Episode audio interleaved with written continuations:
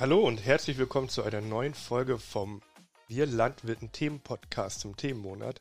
Unser Themenmonat ist Weinbau. Es geht speziell um Piwis und darum auch unser Slogan für unseren Podcast. Piwis schmecken nicht. Dafür habe ich einen ganz besonderen Gast eingeladen. Dazu gleich mehr. Vorher noch mal einen kurzen Rückblick auf unsere Podcast-Folge aus dem letzten Monat, Wolf. Und da einfach nochmal großen Dank an all diejenigen, die uns so viele Sprachnachrichten zugeschickt haben, die den Podcast so bereichert haben ähm, mit ihren tollen Meinungen und, dat, und auch überhaupt zu dem ganzen äh, Themenpodcast Wolf, der lief richtig gut.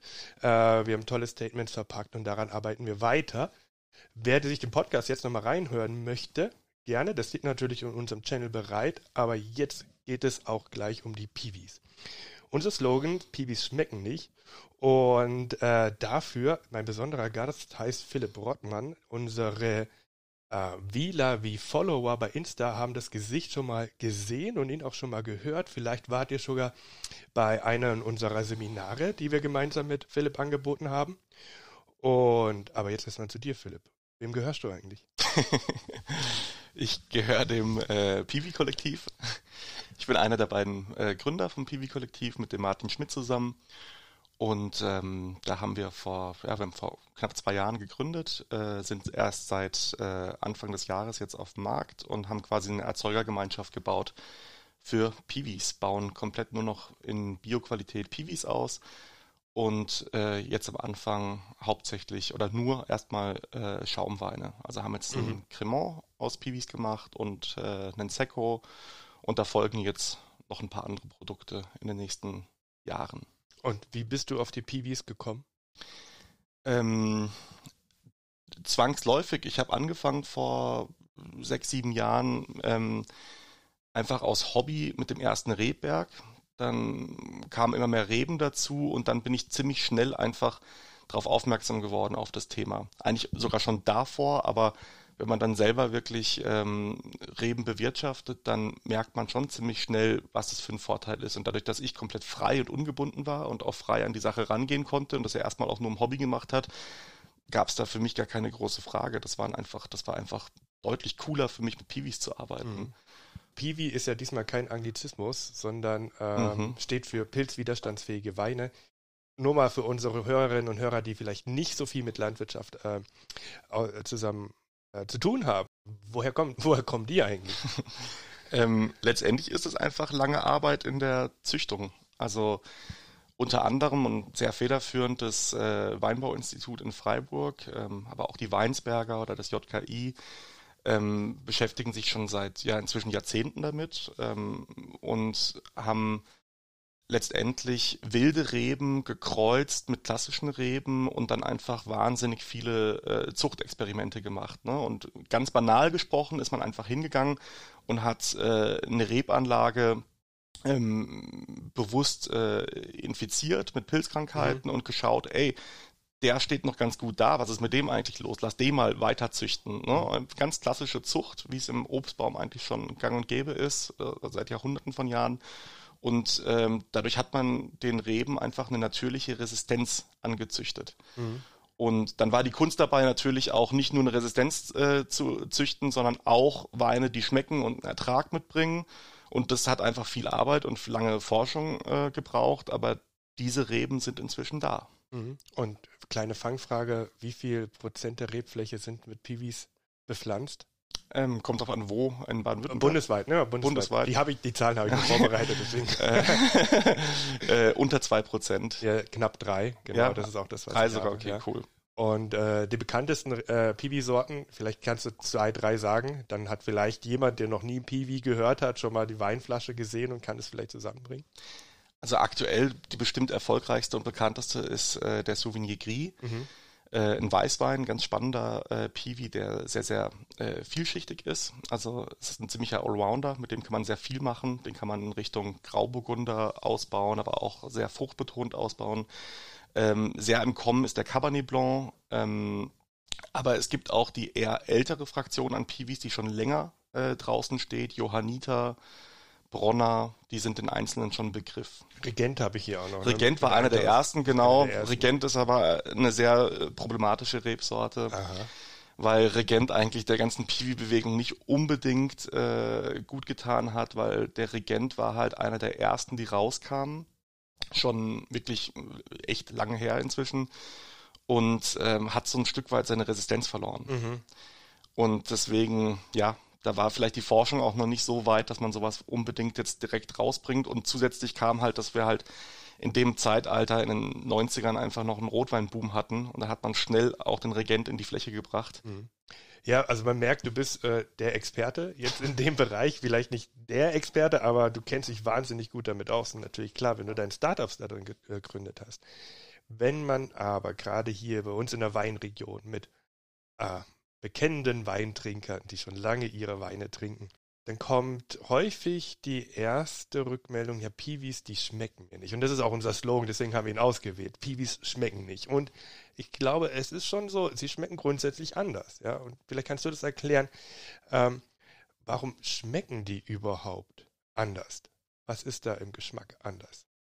Ich würde nicht sagen, dass Piwis anders schmecken. Aber es sind natürlich andere Rebsorten. Ne? Also wenn ich jetzt den Vergleich ziehe, äh, also ich kann immer eine Rebsorte finden, eine klassische Rebsorte, die der Piwi-Rebsorte sehr, sehr ähnlich ist, beispielsweise.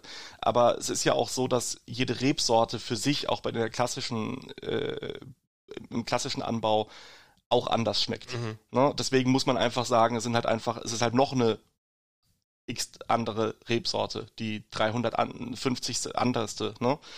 Ähm, ich würde aber nicht sagen, dass sie prinzipiell anders schmecken oder andere Weine produzieren, die jetzt mit dem, mit der Weinsensorik, die wir gewohnt sind, nichts mehr zu tun hat. Überhaupt nicht. Also im Gegenteil, wir können inzwischen in, aus Piwis äh, Weine produzieren, die der, dem ganz großen Teil der Bevölkerung nicht auffallen würde, dass es jetzt irgendeine andere Rebsorte ist.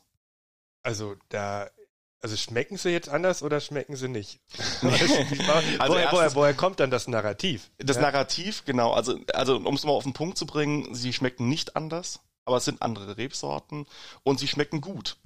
Ähm, das Narrativ kommt natürlich daher, dass Piwis, dass wir noch keinen großen Erfahrungsschatz haben ähm, auf den wir zurückgreifen können, um Piwis auszubauen. Mhm. Ähm, das ist eine ähnliche Diskussion, die kommt daher so ein bisschen, ähm, das ist eine ähnliche Diskussion, die wir schon x Male hatten, beispielsweise auch bei den ersten Bio-Winzern und Bio-Weingütern. Ähm, als die angefangen haben und ihre ersten Versuche äh, gemacht haben, also es hat sich lange der Ruf eingeschlichen, dass Bio-Wein nicht schmeckt beispielsweise das, das hat sich lange gehalten, das Gerücht. Wirklich lange, dass man Biowein ja nicht trinken kann und das kommt nicht ran. Wenn man jetzt rausschaut und wenn man jetzt guckt, wer gewinnt da oder wer sind so die Top-Weingüter und wer kriegt die meisten äh, Prämienmedaillen und so weiter, dann, dann sind das in großer Zahl die Bio-Weingüter. Und ähnlich ist es mit den Piwis. Wir haben einfach noch nicht den jahrzehntelang aus, die Ausbauerfahrung wie beim Spätburgunder hier in der Region beispielsweise. Und müssen deswegen erstmal auch wirklich genau rausfinden, welche Ausbaumethodik, welcher Anbau draußen in der Rebfläche eignet sich denn für die einzelne Sorte und was kann man damit alles machen. Und da haben wir jetzt aber ein paar Jahre Erfahrung und deswegen ist natürlich klar, dass vor zehn Jahren, vor acht Jahren sich die Meinung auch so ein bisschen eingeschlichen hat, dass das nicht schmeckt. Mhm. Was meiner Meinung aber daran liegt, dass wir einfach damals noch nicht an dem Punkt waren, ähm, die Erfahrung zu haben. Ne? Und da sind wir in den nächsten 10, 20 Jahren definitiv nochmal weiter. Ja, und äh, das passt eigentlich auch, was du jetzt beschrieben hast, dass es da Unterschiede gibt, auch in der Entwicklung. Ein O-Ton, den haben wir aufgenommen bei einem Probanden, der bei der Piwi-Verkostung mit dir dabei war. Spiele ich mal kurz ab, fand ich jetzt auch sehr interessant. Meine Piwi-Erfahrung habe ich eigentlich vor, denke mal vor zehn Jahren direkt in der Nachbarschaft zum ersten Mal gesammelt auch bei einer Weinprobe, bei einer Kiwi-Weinprobe, die mich allerdings ehrlich gesagt enttäuscht hat damals. Also das war, ja, habe da hm, keine allzu große Erwartungen gehabt, aber es war auch ziemlich äh, zu dem damaligen Zeitpunkt vielleicht noch nicht ganz so von der Entwicklung her. Deswegen war jetzt, also hier jetzt bei dieser Probe, ähm, gespannt, was mich erwartet. Vielleicht habe ich die Erwartungen auch etwas niedriger angesetzt, weiß ich nicht. Aber ich war positiv überrascht. Also sind, es waren zwei, drei Sachen dabei, die mir wirklich sehr gut geschmeckt haben. Ich glaube, dem hast du die gleiche Geschichte erzählt. Kann das sein? Bestimmt. Ja, dass sich da einiges verbessert hat. Für mich ist der Punkt, wenn ich sowas höre, ja, dann denke ich mir, okay, der hatte einen, eine negative Erfahrung mit Piwis und hat der Sache nochmal eine zweite Chance gegeben. Ne, das ist ja bei Kunden oder bei Käuferverhalten ist eher die Ausnahme als die Regel. Ja, also ist noch bewusst nochmal dazu, darauf zugekommen und hat sich das, äh, ja, dem nochmal eine Chance gegeben und es hat ein positives Ergebnis gehabt. Das ist ja gut. Ne? Ähm, ich, ich vergleiche das so ein bisschen, dann muss ich auch mal so die Marketingbrille einziehen. Wie gut tut das dem Grundgerüst äh, Piwi, wenn das äh, relativ viele ähm, negative Ersterfahrungen gibt, ja, mit den Kunden. Und dann auch mit dem Hintergrund, ähm, das ist ja nicht Coca-Cola zum Beispiel, die, also es ist keine Cola, wo die äh, Produktion jetzt einfach mal eine andere Geschmacksrichtung beimischt, ne? Und merkt, oh, kommt nicht gut an. Um mein Produkt zu retten, fahre ich jetzt nochmal innerhalb von einer Woche äh, wieder zurück auf die Urrezeptur. Dahinter stecken ja ganz viel, also das stecken Erzeuger, die müssen umstellen, die müssen umfropfen auf Piwis oder äh, neu einstellen und dann muss es neu gekeltert werden. Das dauert, ist ja ein riesiger Prozess. Und ich glaube, da ist irgendwo die Kernfrage, wenn dass da so viele erste schlechte Erfahrungen gibt. Wie viele Chancen hatten dann noch der Piwi in der Entstehung vom Erzeuger her ausgedacht? Ja? Also ich glaube, da haben wir noch ein komplett weißes Blatt vor uns und äh, da ist auch keine Chance vertan, ähm, weil diese Erfahrungen, diese ersten negativen Erfahrungen, die liegen ja meistens entweder schon ein Stück weit äh, zurück Ne? Weil wenn man jetzt Erfahrungen mit Piwis macht, sind die auf einem anderen Level. Und gleichermaßen ist das Thema Piwi noch so unbekannt, dass die Personen, behaupte ich jetzt mal ganz stark, die jetzt in den letzten, die jetzt schon vor fünf Jahren die ersten Piwis getrunken haben, tendenziell eher sehr nah an der Branche dran sind. Mhm. Also wir reden von an der Piwi-Branche. Generell in der Weinbranche.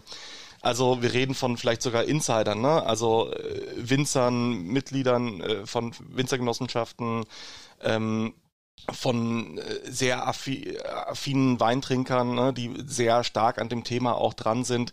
Äh, wenn man jetzt mal raus in die Bevölkerung schaut, dann ist es nach wie vor so, dass ich kenne die Zahlen nicht und ich glaube auch nicht, dass es wirklich eine konkrete Umfrage dazu gibt, aber dass einfach ein wirklich exorbitanter Teil noch gar nicht weiß, was Piwis sind.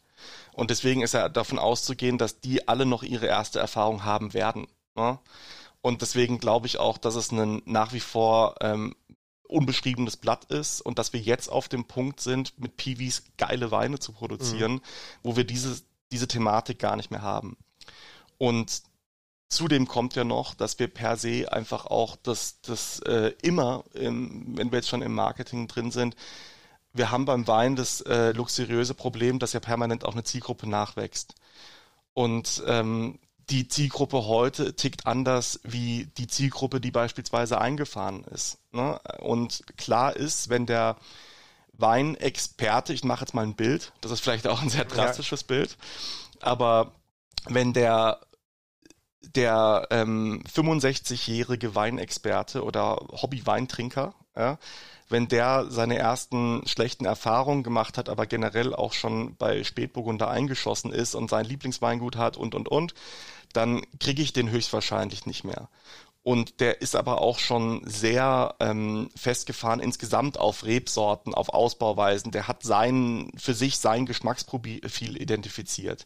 Die jetzige Zielgruppe, die da gerade heranwächst, also die 18- bis 40-Jährigen, die ticken nochmal anders. 18 bis 40. Ich sage jetzt bewusst ja. 18 bis 40, weil das ist eine, also, also ich sage jetzt mal, alles, was unter 40 ist und schon anfängt Wein zu trinken. Natürlich äh, ist es da nochmal unterschiedlich. Bin ich gerade in der Studentenphase oder bin ich 20, 21 und habe noch nicht so viel Kohle, kann mir generell noch gar nicht irgendwie tolle Sachen leisten. Oder bin ich vielleicht schon 30 und im Beruf und kann mir was leisten aber diese Zielgruppe denkt anders. Mhm. Kann sein, aber für mich ist es auch so eine, äh, ich sage mal, vererbtes Trinken viel auch. Erbe ich nicht das, äh, das Trinkverhalten meiner, meiner Familie, gerade wenn du in einem, in einem Kennerbereich drin bist, in, einem, in, einer, in einer Weinregion. Und dann ist es einfach, für mich ist trotzdem, Piwi ist halt ein Wein und Wein ist halt ein also der Wein ist ein Getränk, das schon lange extrem eigentlich stabil ist, weil es ist Wein ist Wein. Ne? Für mich ist auch wieder der Vergleich, ich mach mal den Vergleich ein bisschen weiter zurück zur Cola, ja, äh, oder Coca-Cola, die auch schon in ihrer Vergangenheit versucht hat, sich neu zu erfinden. Und jedes Mal, ja, also bis auf vielleicht die Zero Coke, ja, war jeder neue Marketing-Relaunch ein absoluter Reinfall. Es gab ja auch mal die Crystal Pepsi, die komplett klar war oder die verschiedenen Geschmacksrichtungen. Das will doch kein Mensch. Ne? Und deswegen denke ich, auch wenn das ein fancy, tolles Design hat und es gab sogar mal die Green Cola, ja, die mit äh, Stevia gewürzt war, gesüßt war und nachhaltig produziert. Alles ist daneben gegangen, weil egal welche Zielgruppe, sie wollten eigentlich immer die Cola. Ja, also wie viel. Das, ich, ich bin da skeptisch, wie man da, ob dieser, dieser Weg dann wirklich so funktionieren kann. Ja, dass ich diese, diese Bastion Wein attackieren kann mit einem Anführungszeichen neuen Wein. Und deswegen die Frage, muss ich da nicht in der Marketing, in der Geschichte des Piwis nicht anders denken? Muss ich, ganz klar. Also ich muss anders denken und insbesondere muss ich im deutschsprachigen Raum anders denken, weil wir in, im deutschsprachigen Raum natürlich das komplette Weinmarketing auf die Rebsorten ausgerichtet haben. Ähm, deswegen gehen wir beispielsweise auch beim Piwi-Kollektiv gar nicht über die Rebsorten in der Kommunikation, sondern im Gegenteil. Wir nehmen eigentlich Produkte, die für eine krasse Produktqualität an sich stehen, weil sie ein ähm, Herstellungsverfahren haben, was einfach eine Qualität garantiert, wie beispielsweise beim Cremant. Ähm, und wo gleichzeitig äh, die Konsumentin, der Konsument gar nicht gewöhnt ist, ähm, eine Rebsorte zu trinken. Beim Cremant, beim Champagner, beim Schaumwein generell ist der, Reb, ist der Konsument nicht dran gewöhnt, dass da überhaupt eine Rebsorte in der Regel draufsteht. Mhm. Und das ist beispielsweise ein Weg, das zu machen. Da tun sich andere Länder deutlich einfacher. Das auch nochmal zu der, zu der Thematik, schmecken Piwis oder nicht. Ähm, hier in Deutschland wurde massiv gezüchtet und geforscht. Im Ausland wird gerade massiv nachgefragt nach Piwis. Also beispielsweise das Bordeaux ähm, zieht gerade sehr, sehr viel Pflanzgut von Piwis, mhm. weil sie auch gar nicht das Problem haben, weil andere Länder in anderen Regionen in Europa nicht über Rebsorten kommunizieren. Das heißt, man im, ka kaum jemand weiß, ähm, was im Bordeaux eigentlich drin ist, was da rein küvettiert wird. Beispiel Merlot, Cabernet Sauvignon. Das wissen die wenigsten, weil wir immer auf die, diese Rebsortenbrille aufhaben. Das Bordeaux macht es jetzt klammheimlich, ne? dass sie jetzt einfach in ihren Küvettierungen peu à peu Piwis unterküvettieren. Mhm. Und damit einen einfacheren Zugang zu, zur Bio, zum Bio-Weinbau haben. Mhm. Was extrem spannend für sie ist. Ne? Und das heißt, die können das einfach rein als Vorteil für sich benutzen. So viel auch zu der Frage, ob das schmeckt. Also ich glaube, der Ritterschlag ist dadurch eigentlich schon getan worden, dass es Bordeaux Piwis anbaut. Ja, so. aber nichtsdestotrotz und, haben die Deutschen die, diese Sortenbrille auf. Genau. Ja, und kann ich sie, kann ich sie, sie über die aktuelle Entwicklung auch wirklich abnehmen? Und du sagst, da kommt eine neue Generation ran die Statistiken, und so wie ich das einschätze, ist der Weinkonsum rückläufig. Ja, richtig. Ja, das heißt, ich habe eher eine, eine, Generation, die ab, die heranwächst, die vielleicht weniger oder vielleicht gar keinen Wein mehr äh, konsumiert und ja, wie gehe ich damit um? Ne? Also wie kriege ich A, diese Sortenbrille weg und wie kriege ich die Leute trotzdem noch zu einem bewussten ähm, Weinkonsum? Ähm, ich glaube, das ist eher gerade eine wahnsinnige Chance, die wir haben, weil die jetzige, also ich meine, klar, Weinkonsum insgesamt geht zurück, gar keine Frage. Ähm, aber die neue Generation, die jetzt ähm, an, die jetzt anfängt Wein zu trinken, die hat, die setzt andere Schwerpunkte. Und ähm, natürlich stimmt es, dass der ein oder andere schon vorgeprägt ist, gar keine Frage. Ich, ich, es ist ja auch nicht so, dass ich jetzt von auf 100 Prozent dieser Generation zu sprechen komme. Aber um an deinem Coca-Cola-Beispiel zu bleiben, sehen wir insbesondere in Deutschland, dass die Zielgruppe, die beim Alnatura einkauft, diese sogenannten Lohas, dieser Begriff ist eigentlich inzwischen sogar schon veraltet, weil Lohas inzwischen eigentlich, das, das sind ja zwei, drei Bubbles, die dazukommen mit den jetzigen Friday for Future äh, Kids und so weiter. Die haben ein ganz andere, ein ganz anderes Denken und ganz anderes Wertegefühl. Und gerade am Beispiel Coca-Cola äh, greifen die dann eher zur Afri-Cola, zu Fritz-Cola und so weiter. Und diese Beispiele haben wir. Und das ist ein, wenn man sich anschaut, in den letzten 15 Jahren ein stark wachsender Markt. Und es ist ein sich etablierender Markt. Und das heißt ja auch nicht, dass Coca-Cola weggeht. Mhm. Genauso wenig wird der Grauburgunder weggehen und das soll er auch nicht. Und genauso ist es ja auch richtig, dass es Leute gibt, die nach wie vor auf die Coca-Cola schwören und keine Fritz-Cola kaufen. Aber das ist ein wachsender Markt und das ist eine Chance. Ja, also ähm, wie viel das, ist genau der Punkt, was ich fragen will, ist, diese, wie groß schätzt du die Zielgruppe dann eigentlich ein für die Piwis? Oder sagst du, gehst du auf diese Loha plus X? Ja? Sagst du, das ist meine Zielgruppe? Weil ich habe mir, meine Erfahrung mit Piwis ist in, ich sag die grüne Weinbox von der, vom BBI, ohne jetzt viel Werbung zu machen, aber mache ich jetzt einfach, weil ich habe ich zum ersten Mal hier gekauft und ich dachte, hey, das ist doch äh, für mich ein ne, ne guter Ansatz, weil wenn ich dann an meine Berliner Zeit zurückgedacht habe mit dieser Weinbox, damit hätte ich mich mit meinen Kommilitonen in den Park gesetzt, ne, die schön aus der Kühlbox rausgeholt, ähm, eine Flasche Sprudelwasser dabei gehabt, einen schönen paar Schorle gechisst. Und das passt so perfekt, sie ist grün, Anführungszeichen grün, ne? Und wenn man die Narrative des Marketinggedanken da noch ausbaut, dann würde es perfekt da reinpassen. Und dann kann man noch weiterdenken. Ne? Ähm, produziere ich tatsächlich Schorle Weine in der Flasche abgefüllt für die Clubs und äh, für den Barbetrieb. Ne? Ähm, das ist ja was, wo ich mir denke, wo ich mich weiter reindenken könnte, aber die große Welle spricht man damit nicht, beziehungsweise löst man damit nicht aus, um den Absatz und die Nachfrage am Erzeugermarkt zu generieren. Ähm, glaube, dass das kommen wird, dass wir auch die große Masse irgendwann zwangsläufig damit ansprechen müssen, weil wir gar keine anderen Möglichkeiten und Wege haben. Ähm, wir stecken so oder so in einer Krise, in einer, in einer, in einer Branchenkrise. Und es ist ja nicht so, dass wir gerade klassische Rebsorten wie Sau verkaufen. Ne? Also wir haben wenn man sich mal anschaut, was da in den Kellern bei großen Weingütern, bei kleinen Weingütern auch, bei Winzergenossenschaften, ohne das jetzt irgendwie werten zu meinen, sondern was da noch einfach liegt und was auch nicht verkauft wird, dann sind das ja auch der große Teil klassische Rebsorten. Also das Thema, ich krieg das nicht verkauft, ist generell ein schwieriges Thema geworden im Weinbau. Wie kann ich adäquat äh, Wein verkaufen? Das hat sich einfach auch nochmal geändert in den letzten zehn Jahren signifikant. Und ähm, Beispiele sind Müller-Thurgau und Spätburgunder. Ultra schwierig zu verkaufen inzwischen.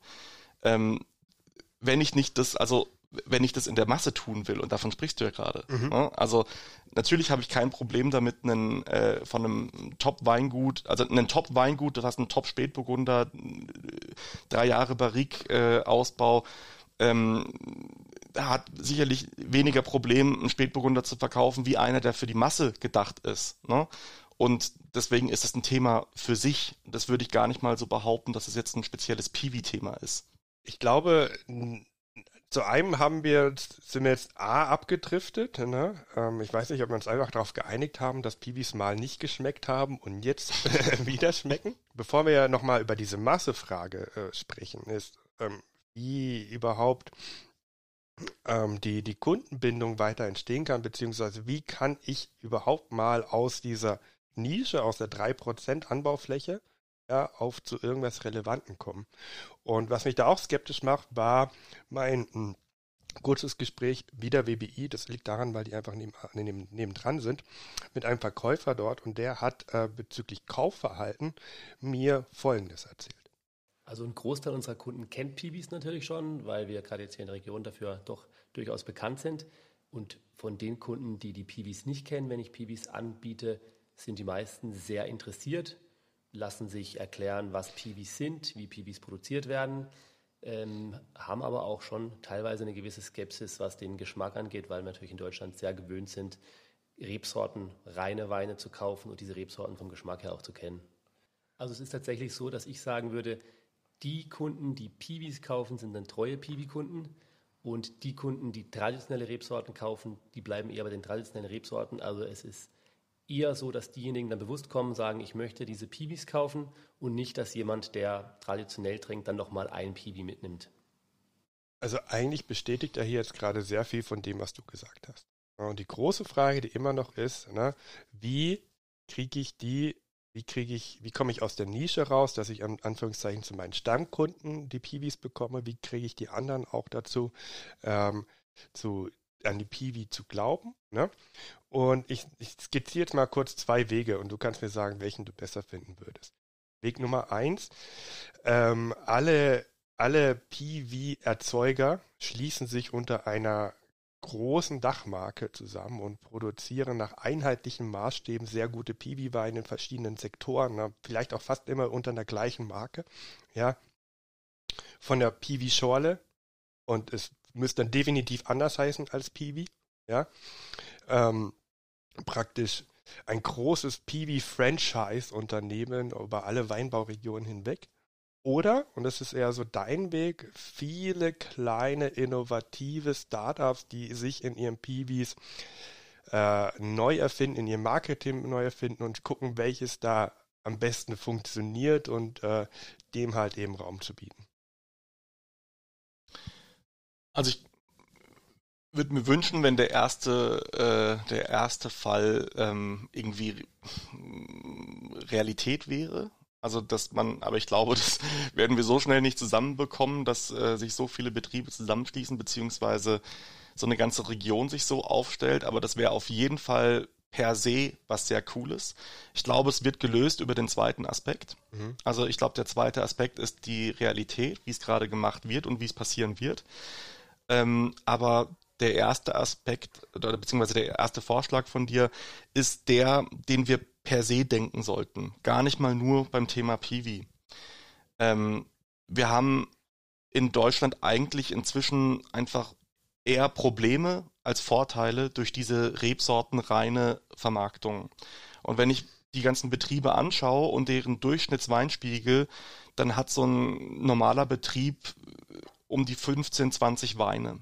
Der tut sich da keinen Gefallen mit. Der tut sich auch keinen Gefallen mit, sich so sehr zu ähm, diversifizieren und ähm, vom Spätburgunder Barrique bis hin zum Müller-Thurgau Literflasche alles anzubieten, ähm, streng genommen müsste die ganze Branche und auch hier die Region oder nur die Region Kaiserstuhl oder nur die Region Markgräfland ein viel stärkeres Profil entwickeln. Und diese Beispiele haben wir vorgelebt bekommen, wie das in anderen Regionen in Europa sehr gut funktioniert. Wenn man äh, fragt, für was ist das Elsass berühmt, dann sagt sofort jeder, ja, der Cremant, Cremant d'Alsace. Mhm. Äh, das Barolo hat es geschafft, als Zusammenschluss äh, unter vielen Betrieben, unter den Erzeugern eben einen Barolo zu definieren. Wie hat er auszusehen? Wie hat er geschmacklich zu schmecken? Das Sancerre hat es geschafft. Das Bordeaux hat es geschafft, Rioja und so weiter und so weiter. Ne? Und das sind alles diese Regionen, die einfach weltweit bekannt sind inzwischen. Champagner mhm. habe ich übrigens vergessen. Also das, ja, ja. Äh, und das und das müssten wir hier in Deutschland sind, ist es eigentlich lange überfällig. Im Piwi wäre es eine absolute Chance, aber insgesamt ist es absolut überfällig, dass wir sowas machen, dass wir viel mehr uns als Region vermarkten mit weniger, aber mehr. Ne? Mhm. Ähm, was funktioniert hier wirklich gut? Was ist unser Steckenwert? Was können wir eigentlich so gut hier in dieser Region, in dieser Typografie wie kaum jemand anderes? Und das eigentlich viel mehr auszubauen und viel mehr da den Fokus drauf zu legen. Aus meinem Bauchgefühl. Und muss man dazu sagen, ich trinke gerne Wein, ich bin aber bekennender Schorle-Typ. Ne? Und äh, aber so damals nach dem Abi mit 18, da bin ich auf den Geschmack gekommen. Kennst du Kali Mocho? Ja, klar. Korea oder, oder, ja, oder, oder äh, der eine Begriff, den ich jetzt nicht nenne, wie, wie, wie wir es genannt haben, ja. ja. Das, ich fand das richtig gut damals, ja, sage ich, weil es einfach, es, äh, kein, ja gut, es war auf A rebellisch, weil, was, du mix Cola mit Rotwein, geht gar nicht, ja aber normal, ne? Das zeigt, also ich bin nicht derjenige, der, äh, ich bin überhaupt niemand, der einen guten Wein von der Bettkante schubst überhaupt nicht. Ähm, aber ich liebe Schorle und deswegen nochmal dazu dieses weg so von dieser krassen Sortenmarketing kann ich, glaube ich, gut nachvollziehen, weil ich glaube, es kommt auch bei vielen Leuten gut an, äh, die vielleicht eher nach dem Etikett und ich bin der Meinung, das behaupte ich, viel mehr Leute, die meisten greifen nach einem guten Etikett, wenn sie im Wein, im Supermarkt Wein kaufen. Ähm, aber wir sprechen jetzt dann möchte ich jetzt nochmal den Link kriegen, äh, viel über Marketing. Ne?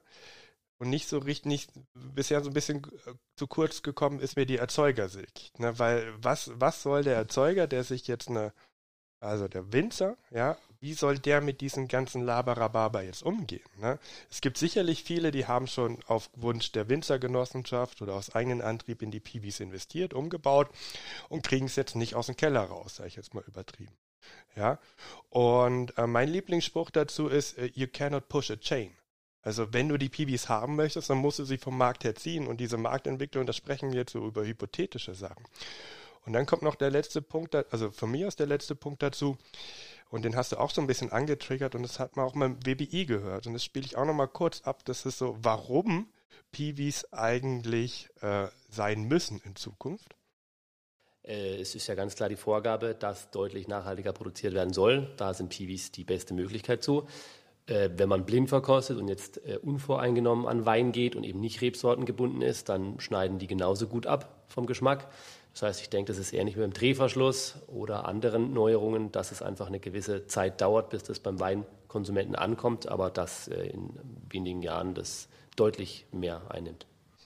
Ja, also er spricht hier über Nachhaltigkeit und gemeint ist Pflanzenschutzmittelreduktion. Da haben wir Vorgaben, da werden, es werden nicht weniger Vorgaben und mit PVs braucht man weniger Pflanzenschutzmittel. Das ist der klare Link. Achso, und auch spannend hier Thema Drehverschluss. Ich weiß mhm. ja gar nicht, dass das ein Problem ist. Ich kaufe gerne in Frankreich Wein, einfach weil ich da eine Box kriege und alle sind, nein, kannst du nicht Wein in der Tüte kaufen und so weiter. Aber wie praktisch ist das denn? Du kannst dir einfach ein Glas rausfüllen ne, und der Wein bleibt da drin super frisch und wird nicht geöffnet. Total. Anderes Thema, anderes Thema, es trifft so ein bisschen wieder zurück auf dieses, wir wollen unsere Verkor unseren verkorkten Riesling etc. Ja, aber nochmal, ähm, es zeigt sich da ab, dass politisch der gesellschaftliche Wille nach mehr Nachhaltigkeit, nach mehr Pflanzenschutz, weniger Pflanzenschutz politisch umgesetzt wird. Es kommt also ein Druck umzustellen, ne?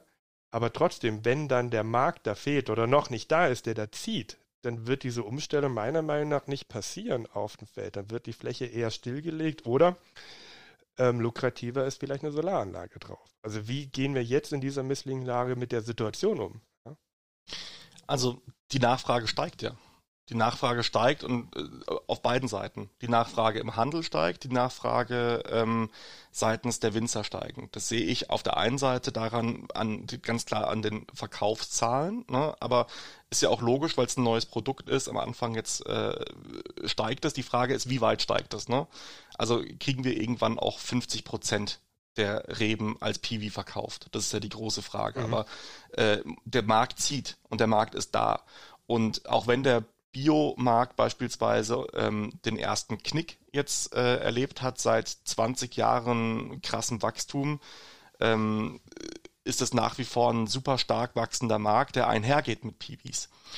Ähm, Piwis sind nebenbei einfach deswegen auch so spannend, weil es einfach einen leichten Zugang zu eben diesem Markt bringt. Also einen leichten Zugang zu Bio-Weinbau und damit auch einem Siegel wo ich durch dich nochmal andere Kanäle auch bespielen kann, andere, andere Verkaufskanäle.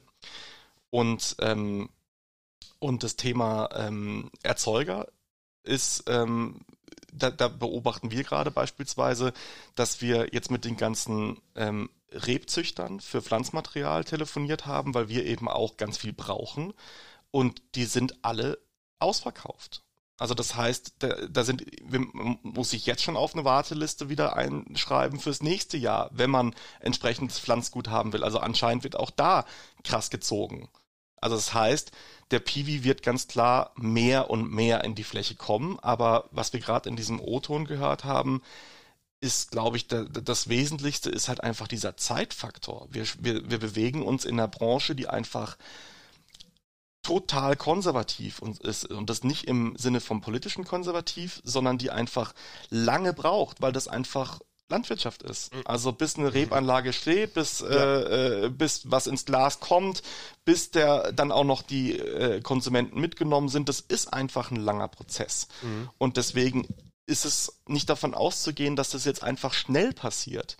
Es gibt ein paar Ansätze, wie man das schneller machen kann, aber ähm, da müssen wir uns nichts vormachen. Also das, das, das ist ein, da brauchen wir einfach Geduld und müssen dem Ganzen Zeit geben. Aber ich bin fest davon überzeugt, aus diesem ganzen Zusammenspiel, auf der einen Seite vom, von ähm, einer anderen Zielgruppe, die jetzt kommt und wo das Thema Nachhaltigkeit immer mehr zum Standard gehört, ähm, von den politischen äh, äh, Vorgaben bin ich überzeugt, dass durch dieses ganze Zusammenspiel einfach dazu führt, dass Piwis in den nächsten 20, 30 Jahren zur Standardrebsorte gehören. Zur Standardrebsorte gehören? Was heißt das? Das heißt, dass wir, ähm, und das, das will ich auch gar nicht, das heißt nie, dass wir irgendwie unsere klassischen Rebsorten äh, verlieren.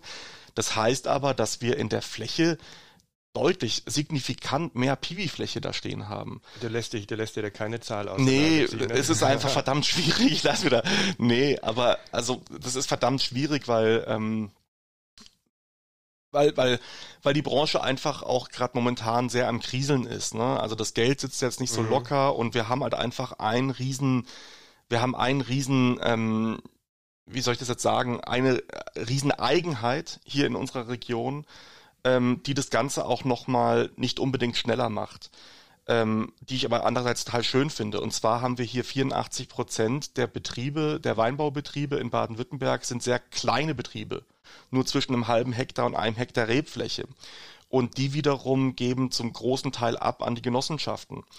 Und ähm, da ist es nicht so einfach äh, zu sagen, ähm, ich mache jetzt das weg und baue das, weil das Ganze ja nur in einem großen Ganzen funktioniert. Die Genossenschaft muss sich erstmal auch weiterentwickeln und gucken, welche Profilweine, welche Weine bauen wir aus.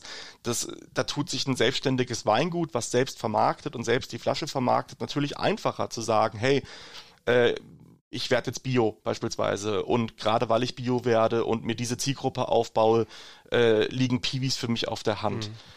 Aber du verbindest jetzt irgendwie immer die Piwis mit Bio, mit Bio-Weinbau. Ja, ich finde, das ist äh, natürlich naheliegend, weil es Bio grundsätzlich schon keine Pflanzenschutzmittel eingesetzt werden, also keine chemisch-synthetischen, die dürfen nehmen andere und die haben auch ein Problem, die brauchen das auch, weil Kupfer und äh, Kaliumphosphonat gibt es nicht mehr, Kupfer ist begrenzt und eigentlich werden die noch viel mehr in die Richtung Piwis gedrängt äh, von Auflagen und Notwendigkeit her. Aber äh, im konventionellen Weinbau finde ich, also sollten Piwis kein No-Go sein oder ganz im Gegenteil. Ne? Da können sie gerade bereichern. Ne? Absolut, hast du absolut recht. Ähm, ich bringe das eher oft in, in einem Wort zusammen, weil es einfach sehr auf der Hand liegt. Also ganz klar, äh, du hast absolut recht, man kann konventionell Piwis ausbauen. Warum sollte man es nicht tun? Auch da hat man immer noch einen riesen Vorteil mit Piwis. Und auch da ist es einfach, spielt der Piwi seine volle Kraft in der Reduktion vom Pflanzenschutz aus. Ähm, es ist bloß so, dass wir neben dem Thema Pflanzenschutz noch eine zweite Vorgabe haben, wo wir bis 2030 hinwollen. Und das heißt ja, wir wollen 30 bis 40 Prozent ökologische Landwirtschaft. Und wenn wir das an Weinbau, wenn wir das auf den Weinbau übertragen, dann kommen wir an den Piwis nicht vorbei. Weil da Piwis eine der wenigen und vielleicht mit der einzige Ansatz ist, wie wir dieses Ziel überhaupt erreichen mhm. wollen. Momentan stehen wir auf 6% in Baden-Württemberg. Beim Weinbau. Beim Weinbau, mhm. ökologisch bewirtschaftete Rebfläche. Und um da auf diese 30 bis 40 Prozent zu kommen, das wird nicht, um das mal so ganz radikal zu sagen, das wird nicht mit Spätburgunder funktionieren. Das, die Frage ist, äh, da, es geht aber in eine andere Richtung. Grundsätzlich müssen wir diese 30 Prozent Ökolandbaufläche vom Weinbau holen. Ja? Ich glaube, wir haben da äh, andere, naja. größere flächige äh, Strukturen, die es die es vielleicht einfacher umzustellen gilt und die vielleicht, wo die, wo die Effekte für alle anderen, anderen besser sind. Ne? Na, würde ich widersprechen. Also Weinbau ist zwar mit die kleinste Fläche in der Landwirtschaft, aber die pflanzenschutzintensivste. Und deswegen haben wir hier einen wahnsinnig großen Hebel. Ja, also das, das, das, das wird wirklich diskutabel, weil ähm, du hast, äh, auf, ich meine, okay, du hast, äh, was brauchst du im Weinbau? Du brauchst ähm, in erster Linie äh, Fungizide. Ja, im konventionellen, die Insektizide sind ja weitestgehend durch die Pheromonfallen abgewirtschaftet. Ja, und dann ist natürlich die Frage, wie viel weniger äh, Kupfer braucht dann auch die Piwis. Die, mit Null kommen die auch nicht klar. Ja. Ja. Das muss man auch dazu sagen. Und gut, und dann fragt man sich darüber, hm, ich meine, der Kaiserstuhl ist so das klassische Beispiel für ein, äh, eine, ein, ein Naturschutzgebiet, muss man fast schon sagen, Vogelschutzgebiet, mit einer e, extrem hohen Artenvielfalt, das aufgrund seiner Struktur und auch seit einem Jahrzehnte lang, also schon immer konventionell, maßgeblich konventionell äh, bewirtschafteten Raum, ähm, sehr Artenvielfalt, sehr, sehr hohe Artenvielfalt bietet. Ähm, die Frage ist dann eher, was macht da die Artenvielfalt aus? Der, äh, die Vielfalt, die der Weinbau dort bietet, einfach durch seine Struktur. Und wird er wirklich so sehr behindert durch den Pflanzenschutzmitteleinsatz? Und könnte ich ihn dann nicht auch einfach äh, runterfahren, indem ich dort einen Teil Piwis anbaue im konventionellen Betrieb? Ja? Nee, ich glaube, die Antwort ist eine andere. Also die, ich, also das stimmt voll, was du sagst. Ähm, ich rede jetzt auch eher über ähm, das Ziel und diese Vorgabe, wo wir hinwollen im Bio-Weinbau. Aber ganz klar ist das, was du angesprochen hast, das, was uns hier so besonders macht und auch so besonders gut macht oder warum der Kaiserstuhl so ein tolles Beispiel ist für einfach ähm, so ein schönes Biotop, ist, dass wir diese kleinen Strukturen eben haben und dass ähm, die Winzerin, die einfach in Anführungsstrichen nur ein halbes Hektar bewirtschaftet, gleichzeitig ja auch noch Landschaftsschutz betreibt und mhm. sich um die Böschung links und rechts kümmert und dadurch entsteht halt eben dieses einmalige Konstrukt wie der Kaiserstuhl. Aber genau hier ist und also ich, ich wirk, wirk da jetzt wirklich wie der äh, Werbemann schlechthin für PVs, aber genau hier ist es ja eine der besten Ansätze, ne?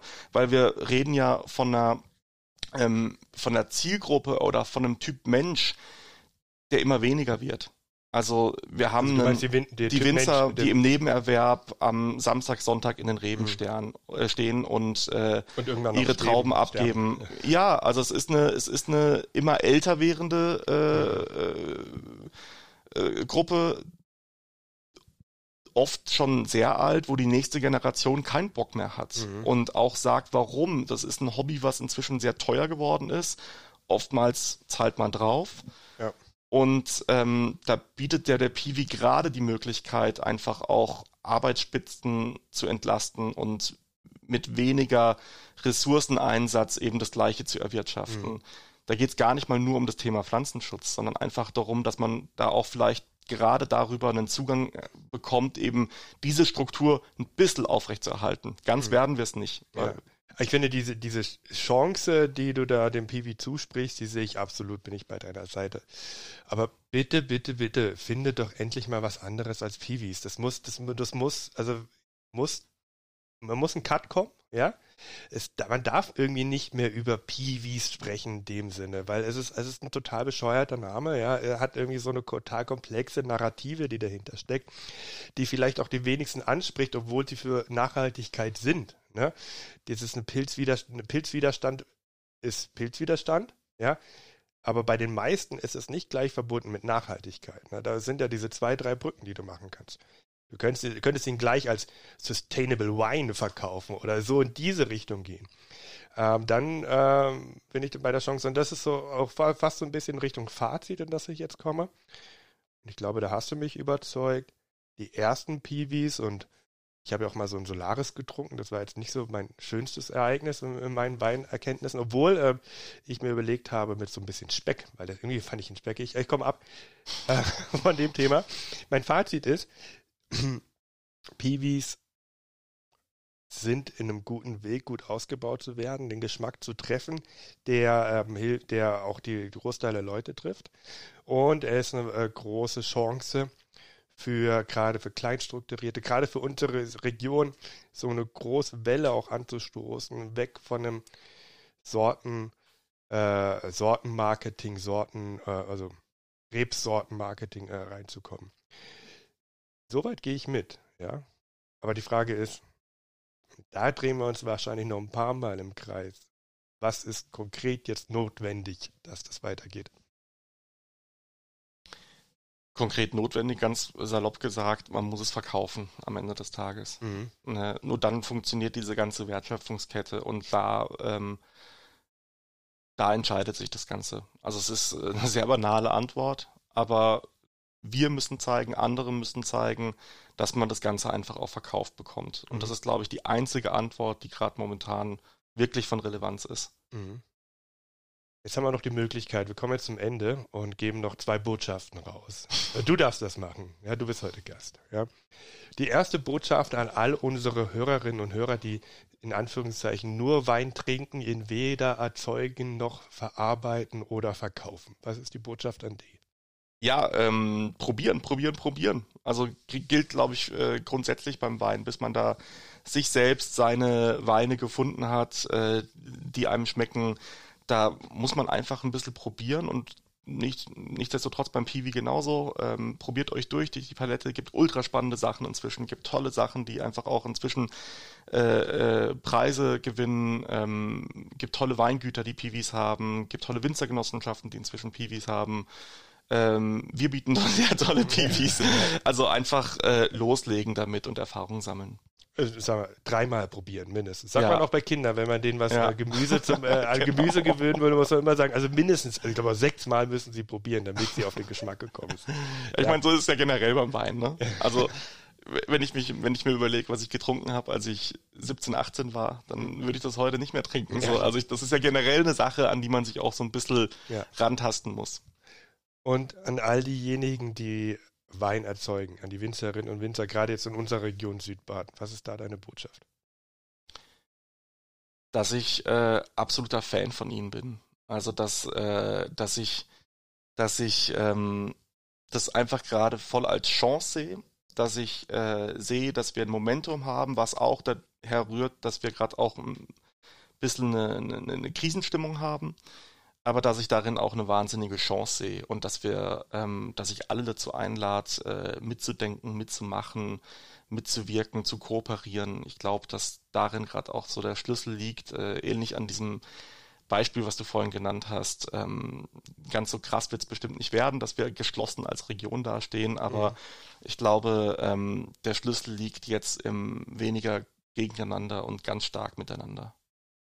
Veränderung als Chance sehen. Das ist, glaube mhm. ich, so eine ganz große, eine ganz große Einstellung, die man gerade in der Landwirtschaft, egal in welchem Bereich braucht. Und vielleicht, so wie du sagst, gerade auch, insbesondere bei den Winzerinnen und Winzer. Philipp, das war intensiv. Hat Spaß gemacht. Du hast mir Kontra gegeben. Also. Ja, äh, war mir auch wichtig, weil ich. Äh, ah, okay. Es ist ja auch einfach bei dem Thema einfach zu sagen, ja, top, super, nehmen wir so. Also deswegen finde ich es super, dass du da ordentlich Kontra gegeben hast. Und das sind auch genau die Punkte. Ja. Also. Ja. Ich wünsche den Piwis trotzdem alles Gute. Also auf jeden Fall, ich habe gutes Gefühl bei den Piwis. Wenn ihr endlich diesen Namen ändert. ja, für, ey, noch eine Sache zu dem Namen. Da gibt's ja Ansätze. Ne? Ja. Also es gibt ja Ansätze inzwischen, beispielsweise Zukunftsweine, die das Ganze in einen anderen, äh, in ein anderes Namen, in einen Namen gießen wollen. Es gibt äh, die Möglichkeit, nur noch von resistenten Reben oder nachhaltigen Reben zu sprechen wir selber benutzen im Verkauf auch gar nicht so wirklich das, den Namen Piwi. Wir haben ja so zwei Marken. Ne? Also wir haben auf der einen Seite klar das Piwi-Kollektiv, mhm. aber das steht ja nur sehr klein auf der Flasche, hinten eher als Dachmarke, weil das die Marke von unserer Erzeugergemeinschaft mhm. ist. Weil wenn ich mit einem Winzer rede und sage Piwi-Kollektiv, dann hat er direkt ein Bild ja, von klar. dem, was wir tun. Aber ansonsten schreiben wir das nicht groß drauf, ja. weil ich bin bei dir. Der Name Piwi ist teilweise eher, ja, er sagt nichts aus, sondern im Gegenteil, die Leute, die wirklich gar keine Ahnung haben, sind vielleicht sogar eher erschreckt, weil da das Wort Pilz drin steckt. Ja. So. Also das möchte man ja vielleicht gar nicht unbedingt trinken. Und ähm, deswegen kommunizieren wir das gar nicht groß und haben dann eher dieses Nu eben als, als mhm. äh, Marke im Verkauf. Aber ähm, trotzdem muss man sagen, dass das ein Name ist, der inzwischen auch etabliert ist. Also nicht flächendeckend und nicht beim Konsumenten, deswegen da wäre meine Empfehlung ein bisschen zurückhalten, aber es ist trotzdem ein Name, der halt, das wir reden wir heute drüber und deswegen heißt der Titel auch nicht resistente Sorten schmecken die überhaupt, sondern Kiwi schmecken die überhaupt. Ne? Ja. Also vielleicht kommen wir auch ein Stück weit nicht mehr drum rum, dass er so heißt, aber man muss es ja nicht irgendwie groß draufschreiben. Ja, der, der Subtitle oder der, der kann immer noch Piwi heißen, aber das, ja. das, das ist keine Narrative, die sich verbreitet. Ja, ja, total. Es ist ein sehr äh, fachlich ähm, mhm. technischer Begriff. Genau. Philipp, jetzt nochmal. Vielen Dank, dass du da warst, hat Spaß gemacht. Ähm, der Weinmonat geht noch ein bisschen und ähm, Pilzkollektiv. Pilzkollektiv. Dem Pilzkollektiv wünsche ich viel Glück. Danke.